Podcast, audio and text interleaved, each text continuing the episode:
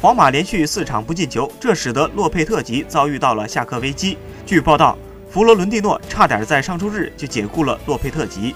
在幕僚的劝说下，弗罗伦蒂诺才决定把下旬的国家德比作为洛佩特吉的生死大考。如果洛佩特吉下课，谁会成为皇马新帅？《每日邮报》指出，弗洛伦蒂诺不排除请回穆里尼奥的可能性。穆里尼奥在皇马执教了三年，率队拿了一次西甲冠军、一次国王杯冠军和一次西超杯冠军。弗洛伦蒂诺认为，穆里尼奥仍然是很多皇马球迷的心头爱，而且他有可能在近期离开曼联。除了穆里尼奥之外，皇马还传出了两位绯闻新帅人选。据《每日体育报》报道称，孔蒂和劳德鲁普都已经自荐皇马。